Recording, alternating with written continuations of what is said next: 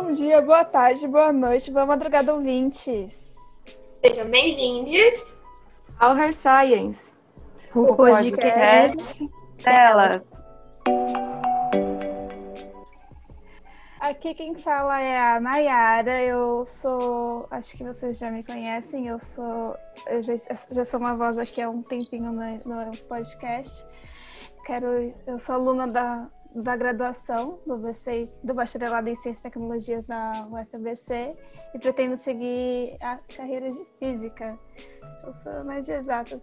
Hoje vamos dar boas-vindas também à Glenda, a nossa nova voz, que vai nos acompanhar aqui com a nossa jornada. Olá, Glenda. Oi, gente. Eu sou a Glenda.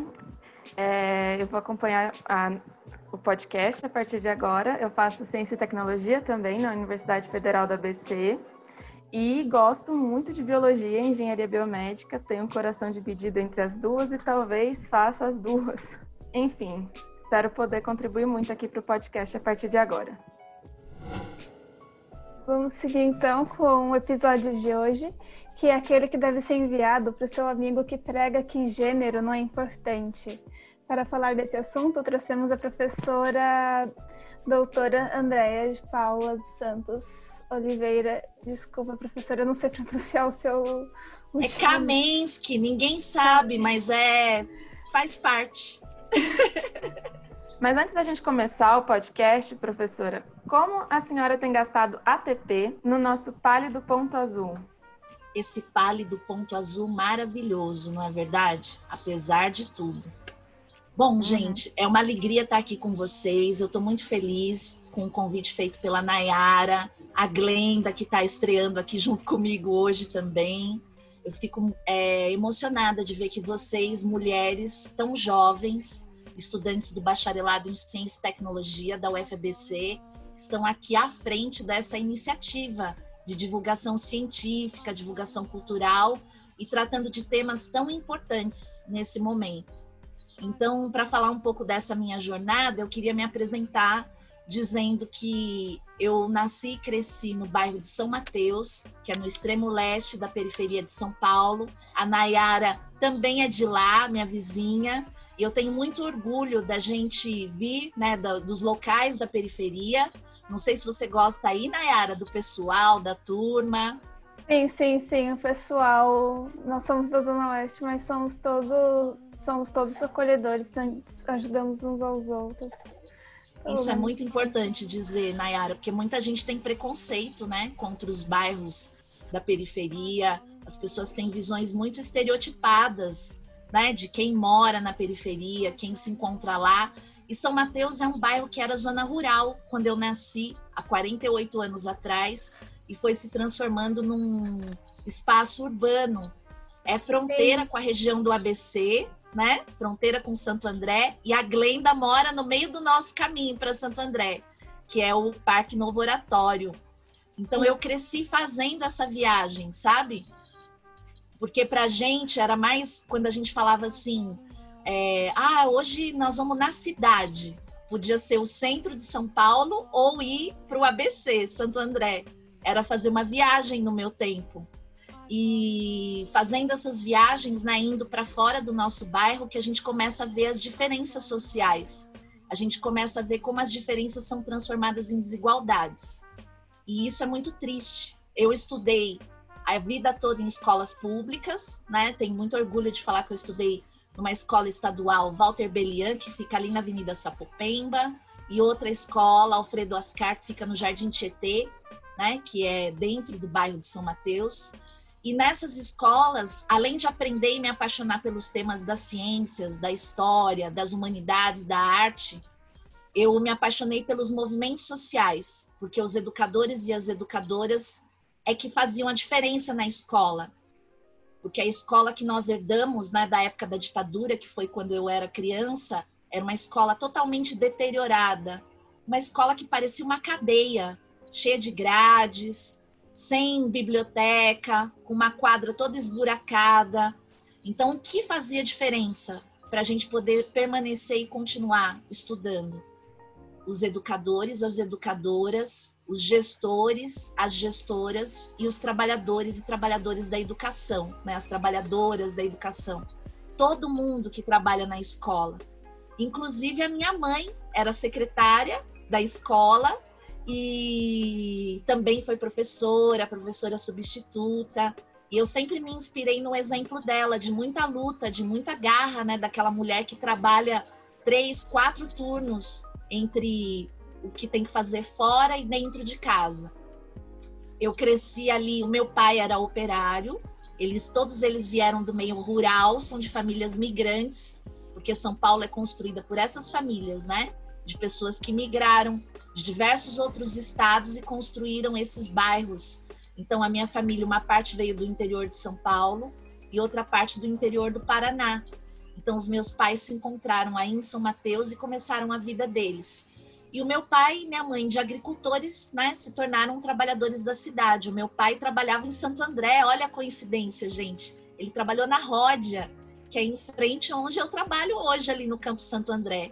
E ali onde eu fico, né, no Campo Santo André, no Carrefour, né, a gente fala o Bloco C, ali do lado, era o antigo clube dos funcionários da Ródia. Então ali a gente brincava quando tinha as festas de fim de ano que reuniam as famílias dos trabalhadores, né, para jogar futebol, para ganhar os presentes de Natal que a gente sonhava, para ter o um mínimo de convívio de lazer, porque era uma vida muito dura, né? Foi uma vida e é uma vida muito dura dos operários das indústrias que construíram toda aquela região e que também foram responsáveis pelos processos de redemocratização da sociedade brasileira, né?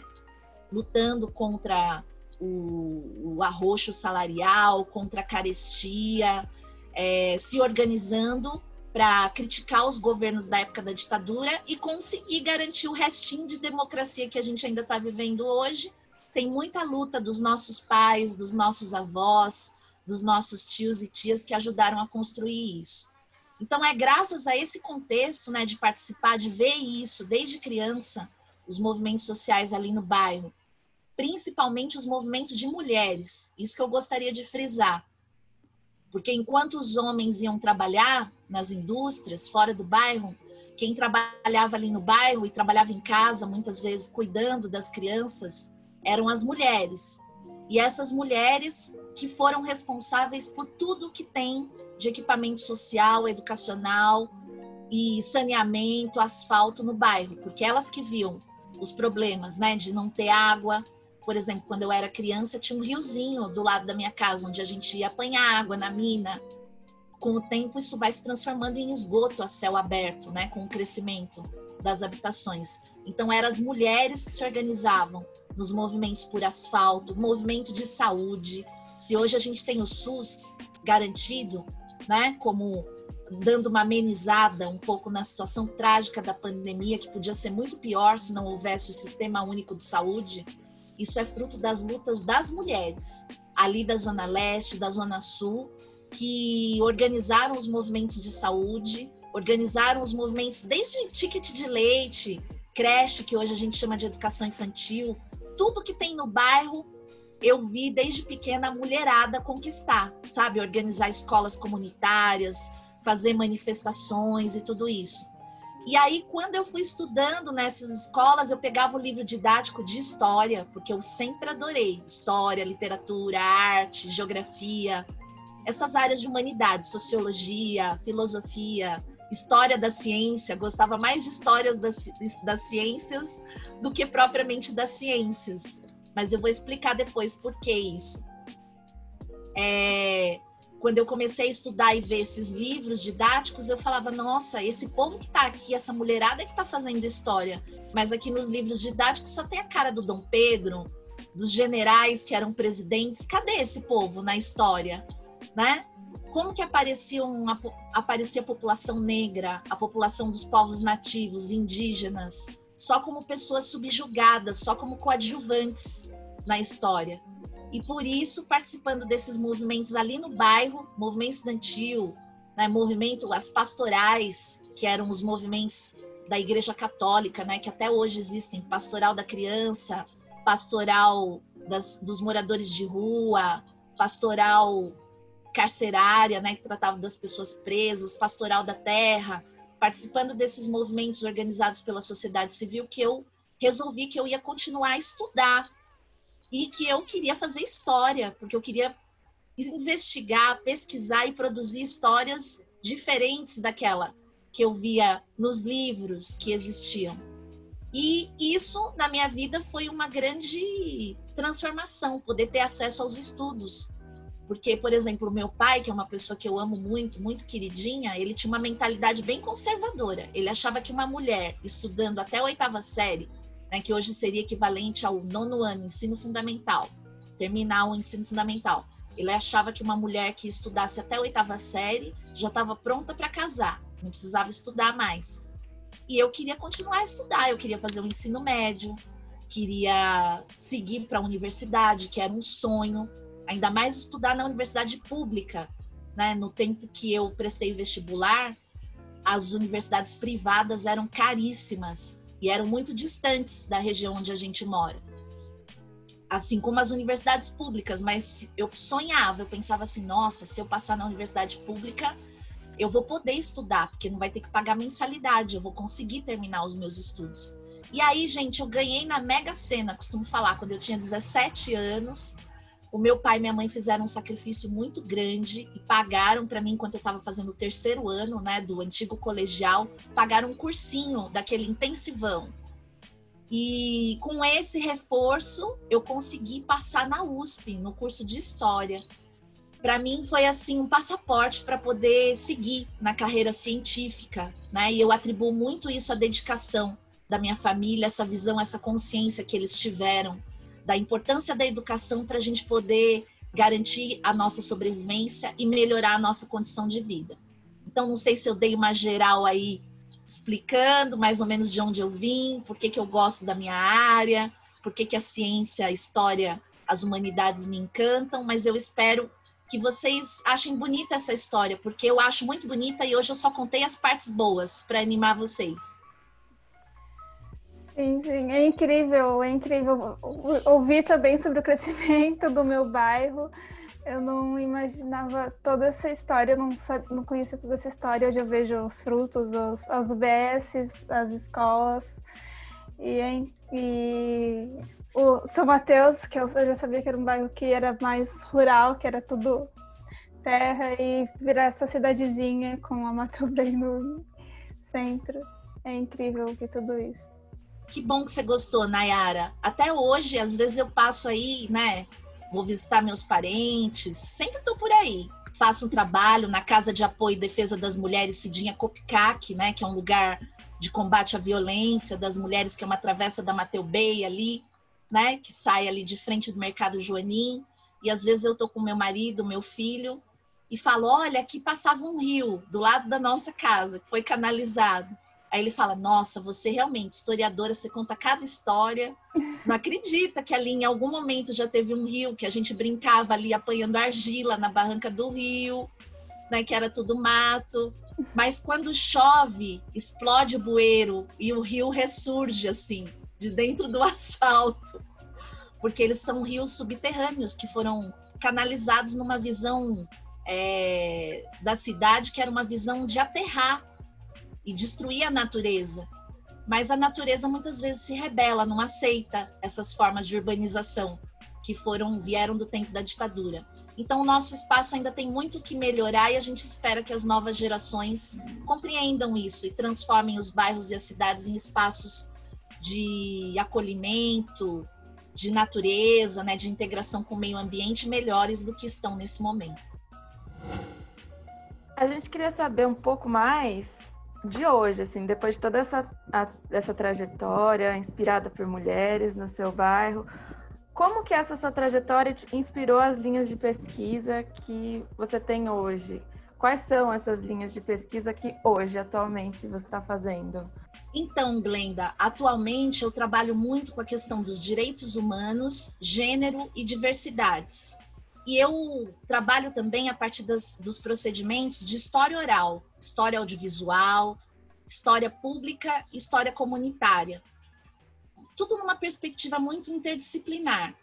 Então, como ocorre isso, né? Já deu para perceber pela minha trajetória o porquê da importância de falar do protagonismo das mulheres, da necessidade da gente seguir os estudos, da gente desbravar espaços que historicamente foram reservados aos homens. Então, desde quando eu entrei na universidade, no primeiro ano, eu acho importante contar isso porque isso a gente continua fazendo na UFABC. Quando eu entrei no primeiro ano na universidade, eu descobri que na universidade existiam os núcleos de pesquisa. E isso, para mim, foi é, um espaço maravilhoso de fazer amizades, de aprender o que é uma investigação, uma pesquisa, conquistar bolsas. Então, no, no momento que eu estava na universidade, eu conheci o núcleo de estudos em história oral, que era exatamente o professor José Carlos Sebe Bonmei, meu orientador. Ele ensinava como poderíamos criar documentos orais através de entrevistas gravadas, né? Primeiro eram feitas no gravador de fita, olha isso. E a gente dessa forma poderia ouvir histórias de vida de pessoas que estavam excluídas da história. Então, o primeiro trabalho de pesquisa que eu fiz tem a ver com o que eu estou fazendo atualmente, e isso foi lá em 1990, né? O primeiro ano que eu entrei na universidade, 30 anos atrás. Eu tinha só 17 anos. Eu comecei a estudar, fazer entrevistas com mulheres faveladas. E isso tinha um motivo. Tanto porque no meu bairro havia todo o processo de favelização, e eu achava, como eu expliquei para vocês, que aquelas mulheres sim faziam uma história contemporânea, como porque na época no, na universidade se fazia um projeto coletivo. Esse professor, junto com o professor Robert Levine, que era um estudioso brasilianista, né, era um pesquisador dos Estados Unidos, eles estavam estudando a vida da escritora negra favelada Carolina Maria de Jesus. Hoje ela voltou a ser muito popular, mas nos anos 90 ela tinha sido completamente esquecida é, graças aos movimentos sociais, às organizações das mulheres, a obra da Carolina passa a ser lembrada. E esses professores, reunindo a gente no grupo de pesquisa, resolveram fazer uma pesquisa coletiva, né? Onde estava a filha da Carolina Maria de Jesus, Vera Eunice, que a Carolina já tinha morrido. O que tinha acontecido com os escritos, as obras da Carolina? Porque o livro dela tinha sido publicado em diversos países, mas no Brasil ninguém sabia se a família recebia direitos autorais por isso, por exemplo. E esse professor que vinha dos Estados Unidos falava assim: se você for fazer um curso sobre América Latina, Brasil, em qualquer universidade do mundo, os livros da Carolina, principalmente o Quarto do Despejo, que está completando 60 anos, é literatura obrigatória. Vocês conhecem a Carolina Maria de Jesus? E eu fiquei surpresa, ninguém conhecia a Carolina Maria de Jesus ali na universidade. E isso me surpreendia porque nos movimentos sociais as mulheres conheciam a Carolina Maria de Jesus. Elas não deixaram no esquecimento. E aí eu fui fazer o meu primeiro trabalho de pesquisa na Associação de Mulheres Carolina Maria de Jesus, que foi uma indicação da filha da Carolina, a Vera Eunice. Essas mulheres moravam numa região de favela, ali na Baixada Santista, no Guarujá, que hoje se chama Vila Zilda. E eu comecei a fazer a minha primeira pesquisa de iniciação científica muito nova. Tive a oportunidade de ganhar uma bolsa da FAPESP, que na minha época era uma grande honraria você ganhar uma bolsa de iniciação científica da FAPESP. Imagina vocês, eu ia ganhar 300, 400 reais por mês para poder estudar, né? Então, eu achava isso maravilhoso. E eu ia fazer o quê? Gravar as entrevistas, gravar as entrevistas das histórias de vida dessas mulheres. E foi esse, a partir desse trabalho de pesquisa que eu comecei a fazer no primeiro, segundo ano da faculdade, que eu desenvolvi essa linha de fazer história das mulheres e trabalhar as questões de gênero, que eu continuo fazendo até hoje. E como isso ocorre lá na UFABC? É importante a gente dizer. Na UFABC, a gente também tem os grupos de pesquisa. A gente tem os nossos laboratórios, né? E o nosso grupo de pesquisa, que é o Lab Digital Plural, faz também um trabalho de formação e de registro das histórias de vida de mulheres, de homens, das pessoas em geral, mas com foco nessas questões de gênero, diversidades, direitos culturais, sexualidades. Então, na UFABC, eu fui coordenadora do curso Gênero e Diversidade na Escola, que foi um projeto que a gente ganhou um financiamento de meio milhão do MEC em 2014, 2015, e através desse projeto a gente começou a ofertar os cursos sobre essas temáticas nos polos da rede Unicel. Vocês conhecem os CELS, que são Centros Educacionais Unificados, que tem por toda São Paulo?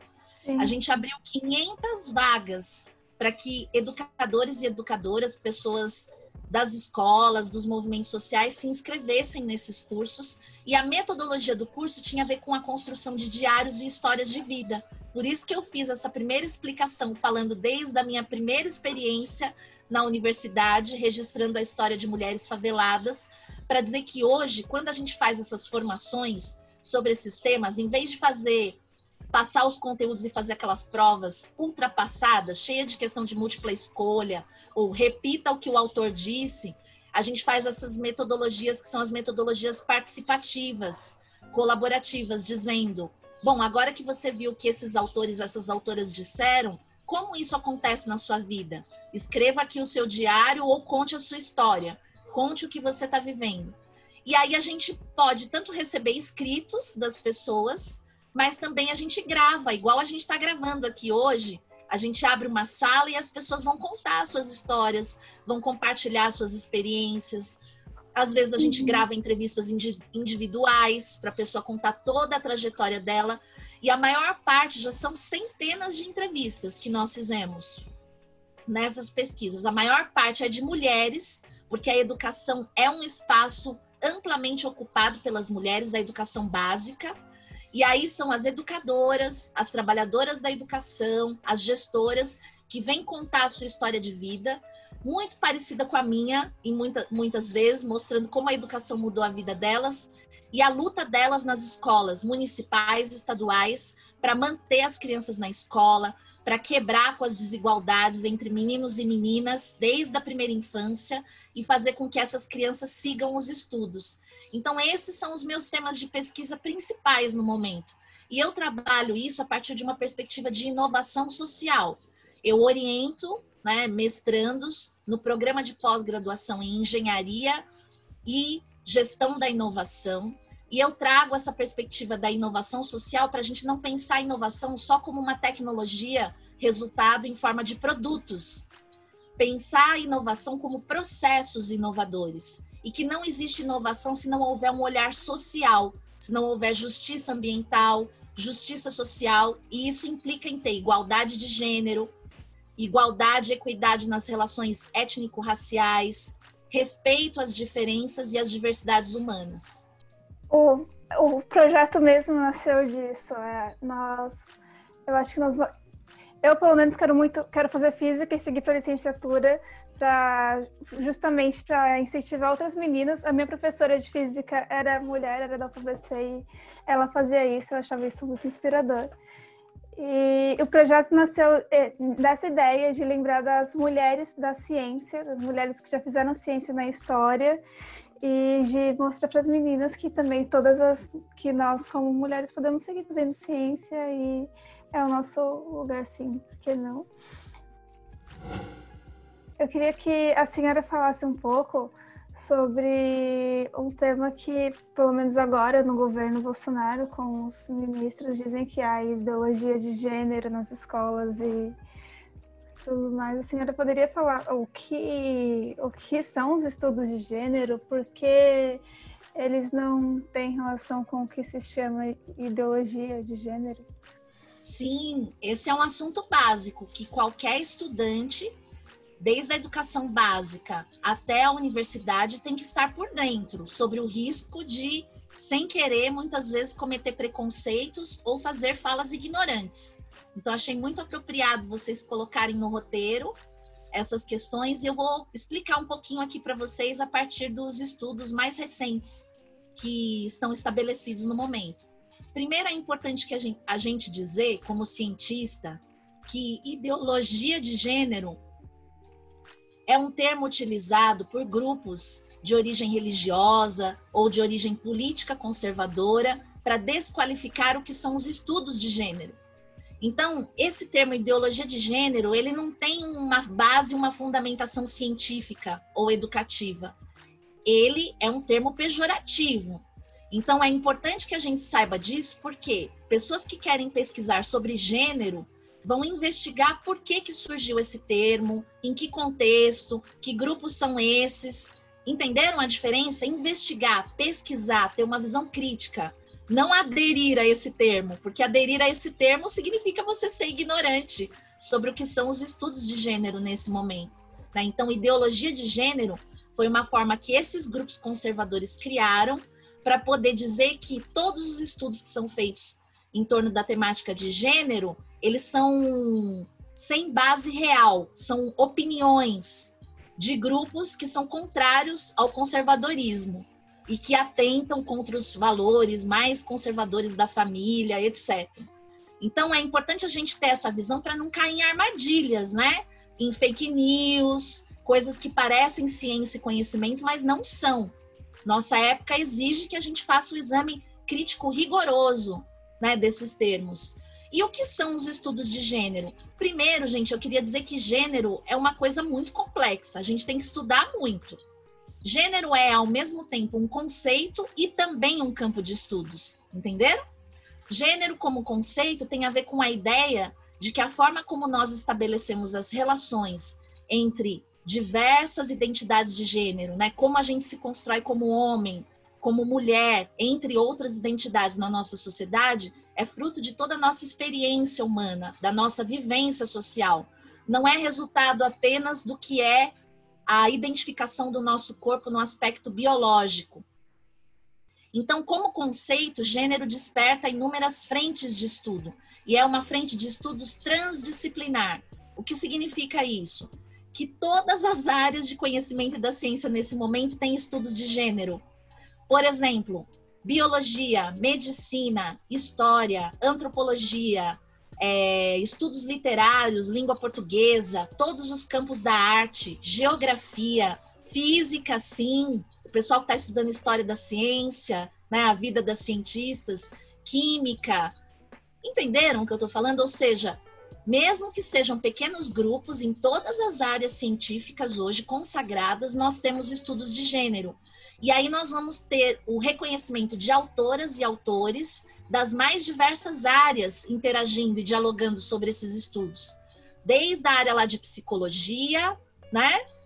Até a área de arte, passando pelas áreas de ciência e história da ciência.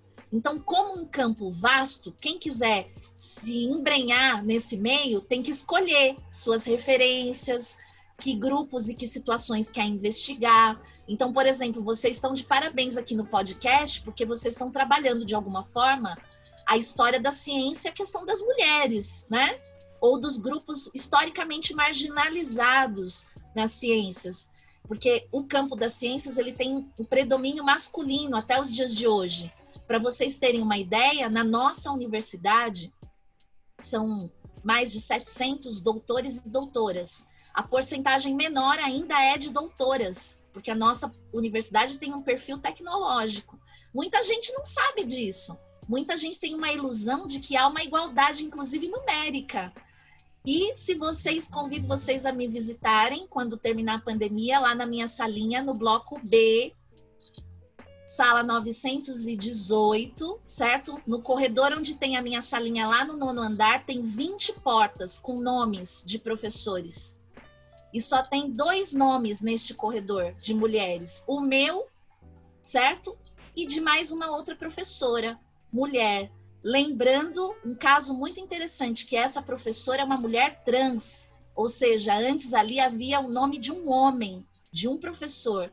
E graças a todas essas transformações que nós estamos vivendo na sociedade, o reconhecimento das diferenças, da diversidade sexual, né, essa pessoa que um dia se reconhecia como homem passa a se reconhecer como uma mulher trans.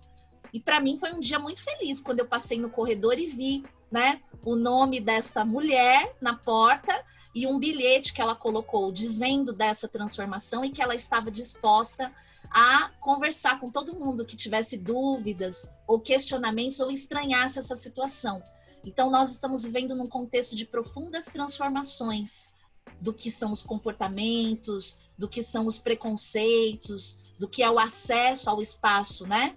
Consagrado das ciências, e eu tenho muita felicidade de poder participar disso com vocês, tão novas, que estão aí no BCIT, que serão, já são, né, cientistas em iniciação científica, e serão as mulheres que virão a ocupar esses espaços em condições de melhor igualdade e equidade, que é o que eu desejo para nós. Eu vou retomar um pouco a, a fala da professora sobre um pouco dessa deslegitimação dos, dos estudos de gênero através de alguns grupos sociais, assim. É, isso a gente percebe muito também nos estudos feministas, né? Tem uma relação ali entre os estudos de gênero e feministas que sofrem um pouco de uma certa perseguição, uma, uma, há uma resistência na sociedade às mudanças, é, e a gente pode perceber que é por isso que algum, algumas coisas continuam acontecendo, por exemplo, isso da minoria no, dos docentes na, na, na UFABC serem as mulheres, né? E eu queria que a que a professora falasse um pouco sobre como que os estudos de gênero, o movimento feminista e a sociedade têm se relacionado historicamente. Assim, qual a relação do movimento feminista, do estudo de gênero, como que isso se dá? E como que isso afeta a vida acadêmica também? Bom, Glenda, essa história é uma história muito longa e muito interessante como campo de estudos de investigação. Eu achei esse tema maravilhoso. Mas, assim, o que, que eu poderia falar resumidamente aqui para o pessoal se interessar por esse tema? A partir do momento, né, principalmente a partir dos anos 60, do século 20, que a gente tem o fortalecimento, né, a emergência dos estudos feministas, e a gente tem, paralelamente a isso, a organização dos movimentos sociais feministas, porque são coisas concomitantes no processo histórico. E isso começa a adentrar o universo acadêmico, a gente tem conflitos. Por quê? Porque a universidade é uma instituição milenar. É importante que a gente diga isso. Apesar da gente estar numa universidade muito nova, né, que tem 15, 16 anos de idade, a universidade enquanto instituição, ela vem lá do período medieval, certo?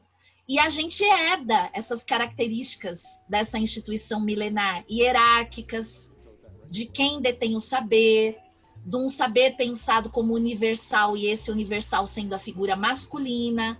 Então, quando esses estudos de gênero e os movimentos feministas passam a fazer presença dentro das universidades, tanto através das pesquisas científicas, quanto através da maioria da presença das mulheres, como estudantes, né, que hoje são no mundo todo, e como pesquisadoras, ocupando esses espaços em vários lugares, quando começa a ver essa luta por equidade, igualdade de ocupação desses espaços e de democratização dos temas que são trabalhados na ciência, começa a haver uma resistência daqueles que são contra isso, certo? Começa a haver uma resistência muitas vezes por parte de homens e mulheres também, que têm ainda uma visão conservadora, né, uma visão que tenta nivelar todas as, as diferenças, não consegue enxergar as desigualdades, ainda se faz muito um discurso de que essas desigualdades não existem, porque muitas dessas pessoas não viveram essas desigualdades na pele. Né? É importante a gente dizer que até bem pouco tempo atrás, e ainda hoje, Quais eram as pessoas que trabalhavam ou estudavam na universidade? Pessoas das classes mais privilegiadas economicamente, pessoas socialmente reconhecidas como brancas, pessoas de famílias de classe média para cima. Então, falar desses temas que têm a ver com o feminismo, né?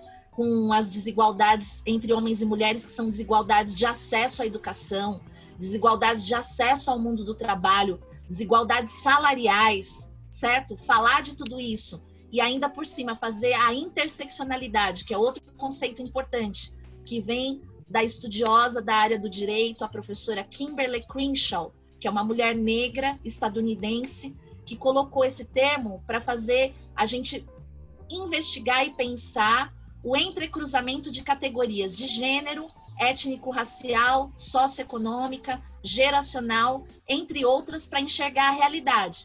Então, quando a gente sobrepõe essas categorias, aparece um caleidoscópio de diferenças que na sociedade capitalista são transformadas em desigualdades. Então, quando a gente coloca esse óculos da interseccionalidade, salta aos olhos, principalmente num país como o nosso, que é o Brasil, o abismo de desigualdade que existem entre as diversas pessoas que compõem né, a nossa população. É muito diferente a situação de uma mulher negra, uma mulher indígena, né? De uma, é diferente essa situação em relação à situação de um homem branco. Existe um abismo né, de acesso à educação, à saúde, às, é, às oportunidades de trabalho. Então, quando tudo isso começa a chegar, toda essa discussão né, que vem a partir. Vejam vocês, os anos 60 a gente tem um começo de transformação de mudança comportamental. A gente tem os movimentos de maio de 68, né, na França. Você tem toda a transformação da arte, da cultura. Tem o processo de descolonização, que pega forte a partir da década de 60. Então, todos esses temas passam a ser estudados, colocados em pauta nas universidades. E óbvio que as pessoas que tinham uma posição confortável diante de como a universidade estava estabelecida, só com um pensamento universal, ocidental, judaico-cristã, muitas dessas pessoas vão se sentir incomodadas de ter que revisar os, os temas, abrir espaço para novos estudos. Então há um processo de desqualificação, né? É, do, de, dos temas ligados aos movimentos feministas, a participação das mulheres nesses temas e em outros temas também, em outras investigações, não só relacionadas ao movimento feminista e às questões de gênero, né? Porque por muito tempo as é, pessoas que estudavam os temas que eu estudo hoje é, colo eram colocadas da seguinte forma: ah, esse pessoal aí, fica aí de lado. É um detalhe. Entenderam? Enquanto que você teria que atravessar o nosso tema a partir de todos os outros também, numa perspectiva interseccional. Hoje essa situação está mudando, graças às novas gerações, né? Que já vêm, muitos já vêm organizados nos movimentos sociais, muitas pessoas chegam na universidade já tendo essa, esses estudos de alguma forma, porque acessaram isso na educação básica, graças à internet, né, às redes, é, a sociedade que está organizada em rede, nós temos acesso a esse conhecimento que mulheres adolescentes podem obter sem ser numa sala de aula, por exemplo, em grupos de convívio, nos cursos, nos movimentos sociais, nas ações de extensão que são feitas na universidade. Mas mesmo assim há uma resistência. Por que, que há uma resistência, Glenda? Talvez você me pergunte, por que depois de tantos anos porque, veja, eu sou historiadora, do ponto de vista histórico, 50, 60, 70 anos, ou seja, o tempo de uma vida humana bem vivida, do ponto de vista histórico, é um grão de areia no deserto, ou é uma estrelinha no universo, né?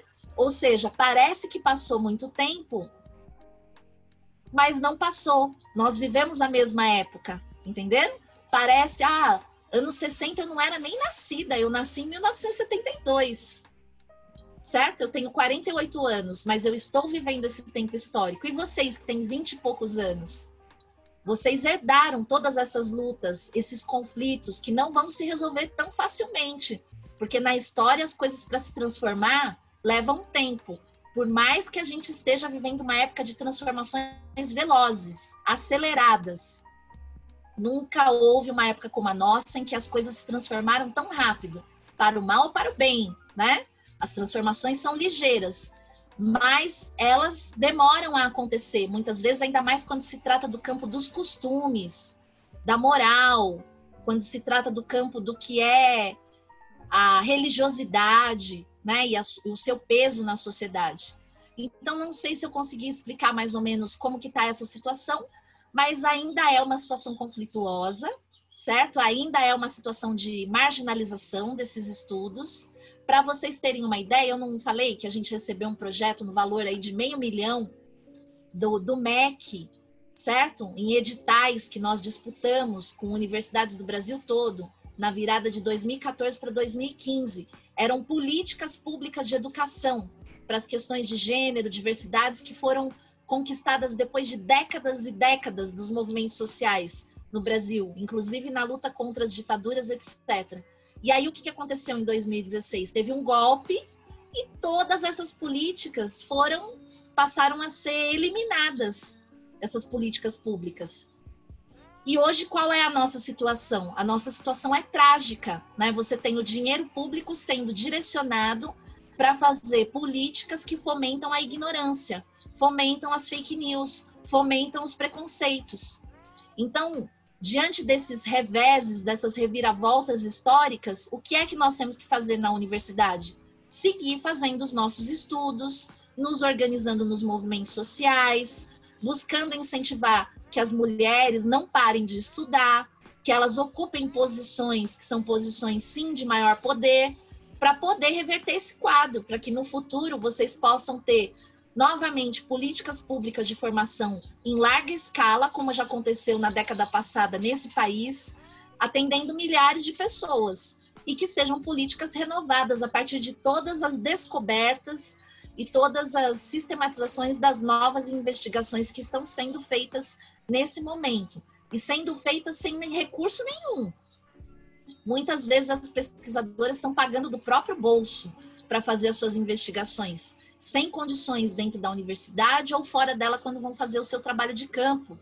Então é importante a gente dizer, né, que as mulheres resistem nas ciências, nas diversas ciências, com seus temas e apresentando seus estudos nos congressos científicos, publicando livros, fazendo produções audiovisuais, estando presente em várias formas de comunicação, apesar de todo o contexto adverso que nós estamos vivendo.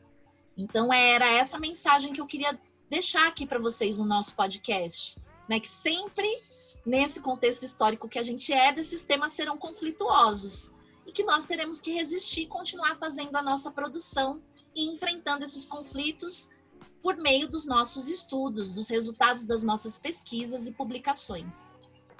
Eu acho que deu uma sintetizada, uma unida completa no, nos assuntos, a fala da professora.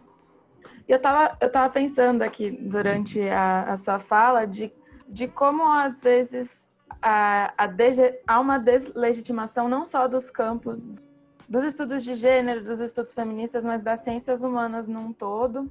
E eu estava pensando se não tem uma relação com essa resistência à mudança, porque as ciências humanas ela toca nas feridas da sociedade, né? E então, a partir daí, é preciso apagar as vozes que vão reclamar sobre isso, que vão apontar dedos, dar nomes para as coisas.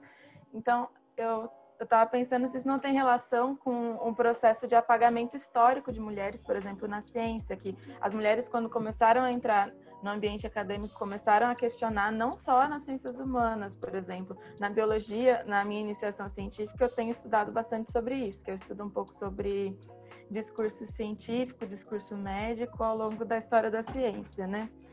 E a gente percebe que que as mulheres quando começam a questionar determinados discursos hegemônicos, elas elas são apagadas assim, são meio que ah, é só histeria feminina ou coisa do tipo, como se fosse uma ciência menor por suposta subjetividade que existe nas ciências humanas ou nos estudos de gênero, de feministas, qualquer estudo um pouco mais social já, é, é, já recebe a conotação que é subjetivo, então não é ciência, ciência é objetiva e é isso.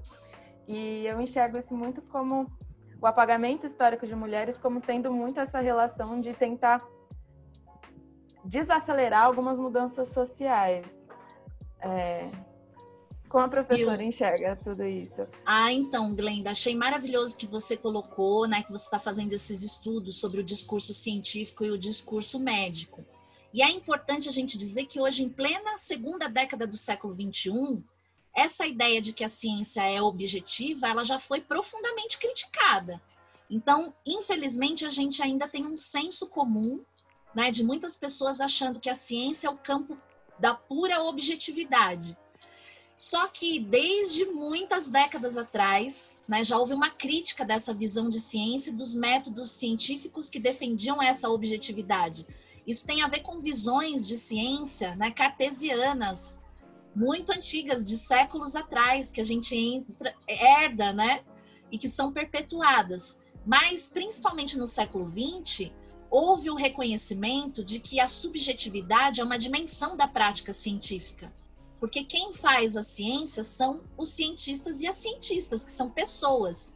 E essas pessoas têm uma história de vida, têm seus sentimentos, têm o seu olhar, têm o seu contexto, têm as, su as suas condições socioeconômicas, suas escolhas religiosas, né? sua orientação sexual, suas escolhas políticas, e tudo isso vai interferir numa pesquisa, por mais objetiva que ela pareça ser, né? Então ainda tem gente que acha que quando vai para um laboratório, um experimento, ele é completamente neutro. Não é e nunca será.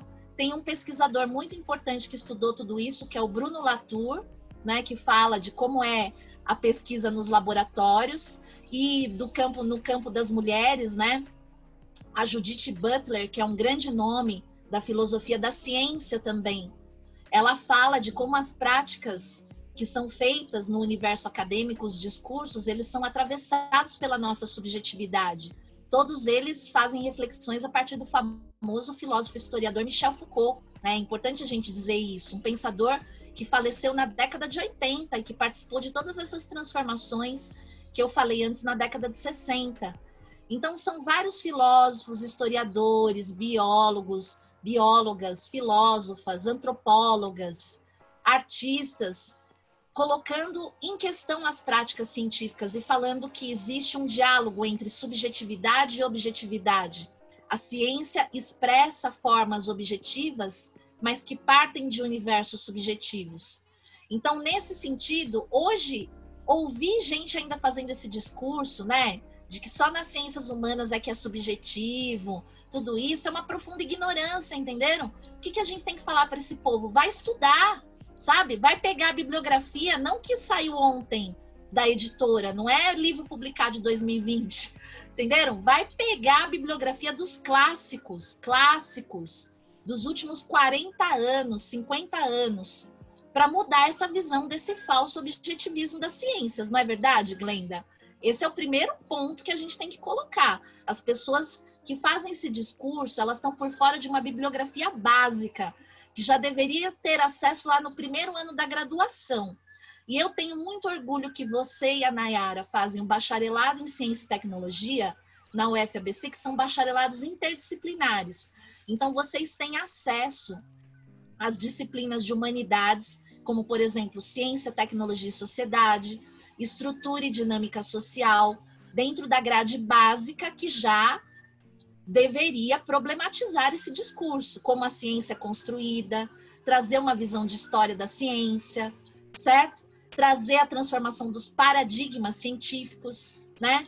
Tem o famoso Thomas Kuhn, que todo mundo que estuda história da ciência vai passar por ele, que fala que cada época tem um paradigma científico, a forma como se organiza o pensamento, a forma como a gente investiga a natureza, e que esses paradigmas vão se transformando ao longo do tempo. Então, hoje, a gente vive esse dilema de um paradigma que vigorou por muito tempo estar caindo, e ele já caiu. Nas universidades que são de ponta, mundo afora, esse paradigma é ultrapassado. Se você escrever lá nas suas pesquisas que a ciência é objetiva e ali tem a verdade absoluta, muita gente vai falar: nossa, que planeta essa pessoa vive? Desceu aqui do século XIX, XVIII para vir falar coisas assim, certo? E isso eu estou falando não só em relação às humanidades, eu estou falando aos estudos nas áreas mais diversas, certo? Estudos feitos em laboratório. Então, quem quiser saber mais sobre isso, recomendo estudar filosofia da ciência, antropologia da ciência, história da ciência. Então, infelizmente, no momento que a gente está vivendo, esses argumentos são recuperados para fazerem juízos pejorativos dos estudos em que a subjetividade tem destaque como é o caso dos estudos feministas e os estudos de gênero. Então, muitas pessoas conservadoras vão reabilitar esses argumentos furados, que já foram criticados e ultrapassados, para poder criticar as áreas que dão destaque ao que é o sujeito. É importante a gente falar o que é subjetividade. Subjetividade tem a ver com o estudo do sujeito, né? Como o sujeito humano se configura. E o sujeito humano se configura sim, corporalmente, biologicamente, mas também culturalmente, socialmente, historicamente. Não tem como você separar. né? Não tem como você separar todas essas dimensões do que é a vivência humana para poder definir o que é o ser humano. O ser humano é muito complexo. E aí eu acho que fica aqui um, um recado para nós mesmas, né? De que muitas vezes a gente fazendo ciência se acha muito arrogante. A gente é, faz investigações, descobre determinadas coisas, e aí a gente acha que nós somos as donas, os donos da verdade. Nossa, a gente está ali pegando um pedacinho do que é a realidade para compreender, certo?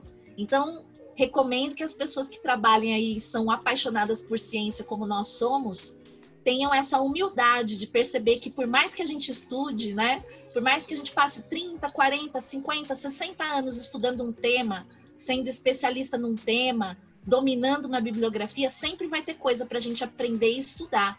Não tem uma hora assim que você chegou na verdade e conheceu tudo que poderia ser descoberto sobre o ser humano ou sobre qualquer tema. Quem tem essa visão, na minha opinião, já não tem condição de fazer uma boa ciência, né? Porque a nossa tarefa como cientista é sempre questionar o que está estabelecido, é sempre se perguntar. E a gente pergunta a partir da nossa subjetividade, a partir de quem a gente é, a partir de onde a gente está inserido. Então, as mulheres fazendo ciência sempre vão se deparar com as desigualdades, porque a gente vive nesse contexto em que as mulheres recebem piores salários, as mulheres não ocupam os cargos de direção né, das instituições ou nas pesquisas, as mulheres são colocadas como coadjuvante. São fartos os estudos já de história da ciência que mostram que muitas vezes foram as mulheres que protagonizaram descobertas científicas, estudos avançadíssimos, mas na hora de serem reconhecidas pelo trabalho, não foram.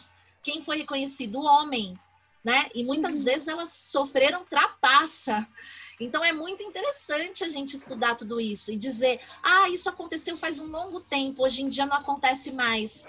Ha, ha, ha, ha. Isso está acontecendo neste momento em várias instituições quando as mulheres são maltratadas, são assediadas, são deixadas de lado, não são ouvidas, né? Ou vivem num ambiente competitivo que não considera as suas condições específicas, não busca a equidade entre as pessoas, né? Falar, há estudos que comprovam que as mulheres têm muito mais dificuldade para seguir na carreira científica, porque depois se elas resolvem se constituir família e ter filhos, a carreira dela vai se atrasar em relação ao, aos homens, porque as mulheres são atribuídas às tarefas domésticas.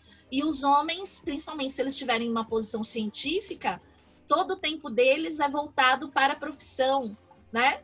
E todo mundo acha isso normal, certo?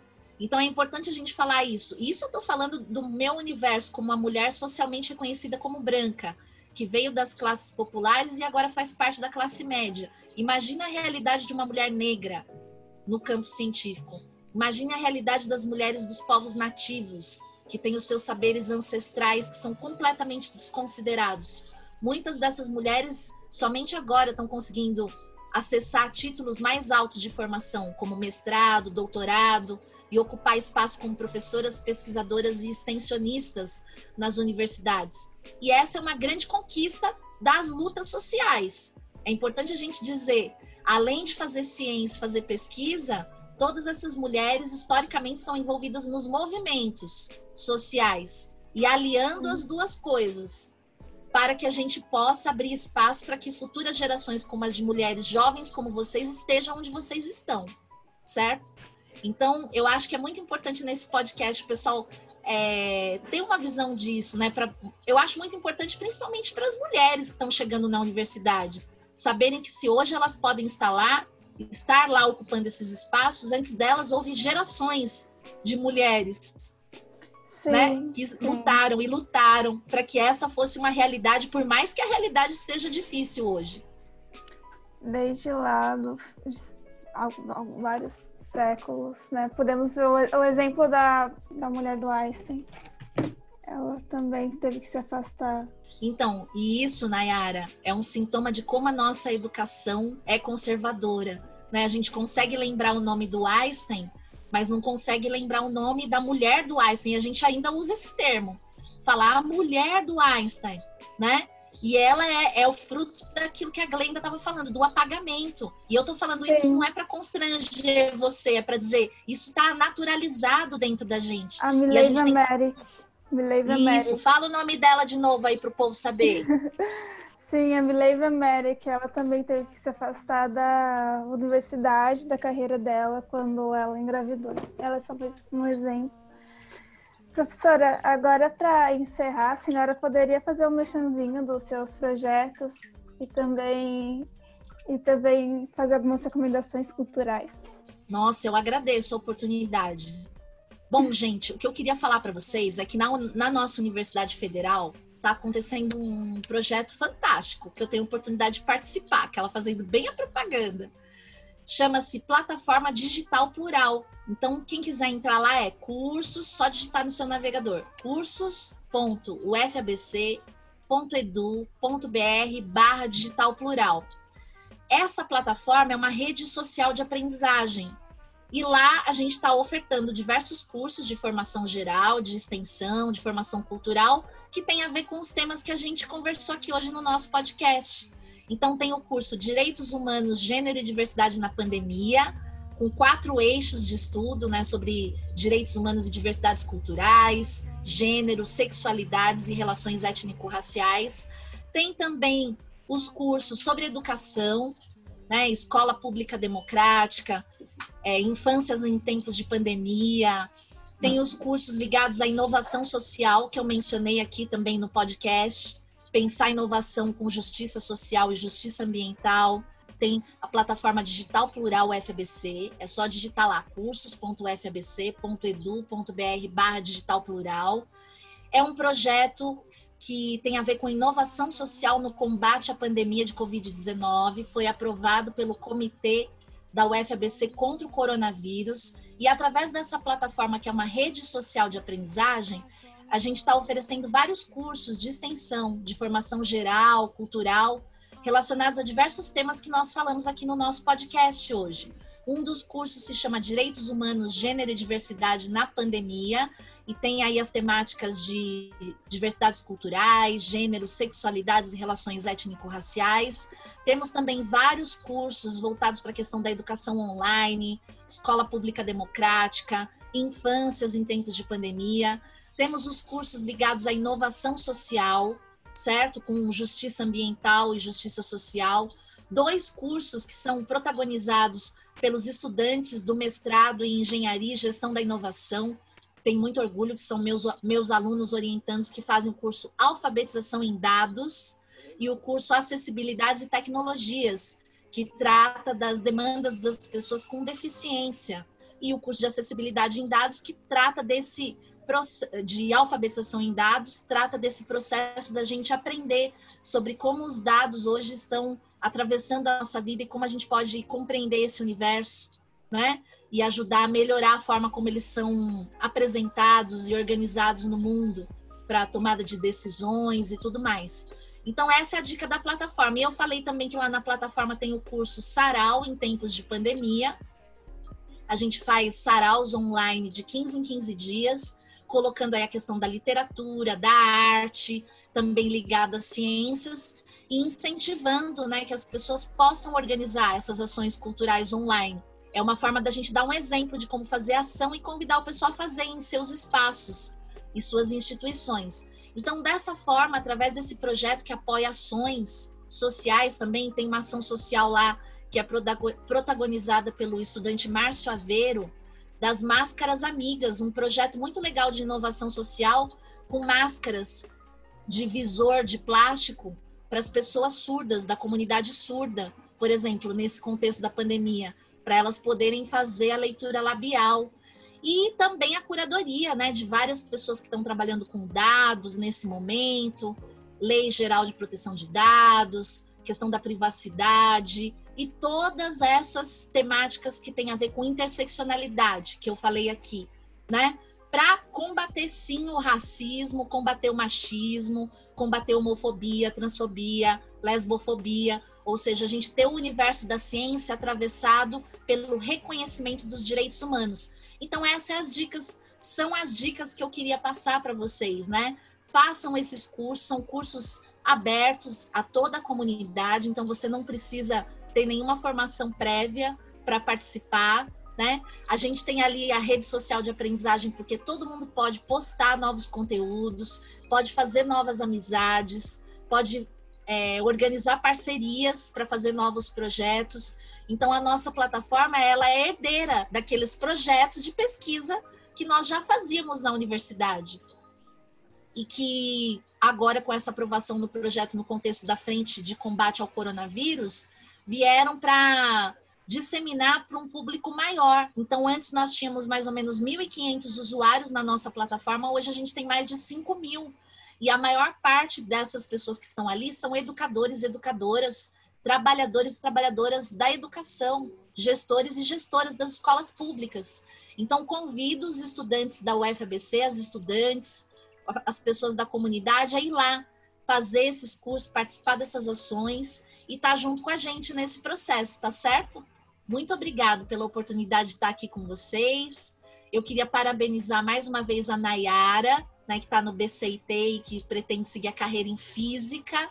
Desejo que a Nayara seja uma dessas brilhantes cientistas mulheres que estão fazendo a diferença hoje nesses estudos maravilhosos do universo que nós temos. A Glenda, que chegou hoje também aqui no podcast, né? E também é estudante do BCIT e que falou que tem muito interesse né, em discutir o discurso médico, o discurso da ciência, a área de biomedicina, não é isso? Nossa, Glenda, como vai fazer diferença ter mulheres como você que vão enxergar, né, de outra forma o corpo feminino, a questão das identidades de gênero não serem fruto só de uma visão naturalizada da biologia, mas de toda essa interação com o social, com o cultural, com o contexto histórico essa visão mais complexa, inter e transdisciplinar que a gente tem a oportunidade de cultivar e desenvolver na nossa universidade. Foi uma alegria passar amanhã com vocês, nem vi o tempo passar aí. Muito obrigada. Muito obrigada você, a senhora professora, por, pelo seu tempo. Eu também não vi o tempo passar. Muito obrigada por suas palavras, por tudo. Muito obrigada. É, muito obrigada, professora.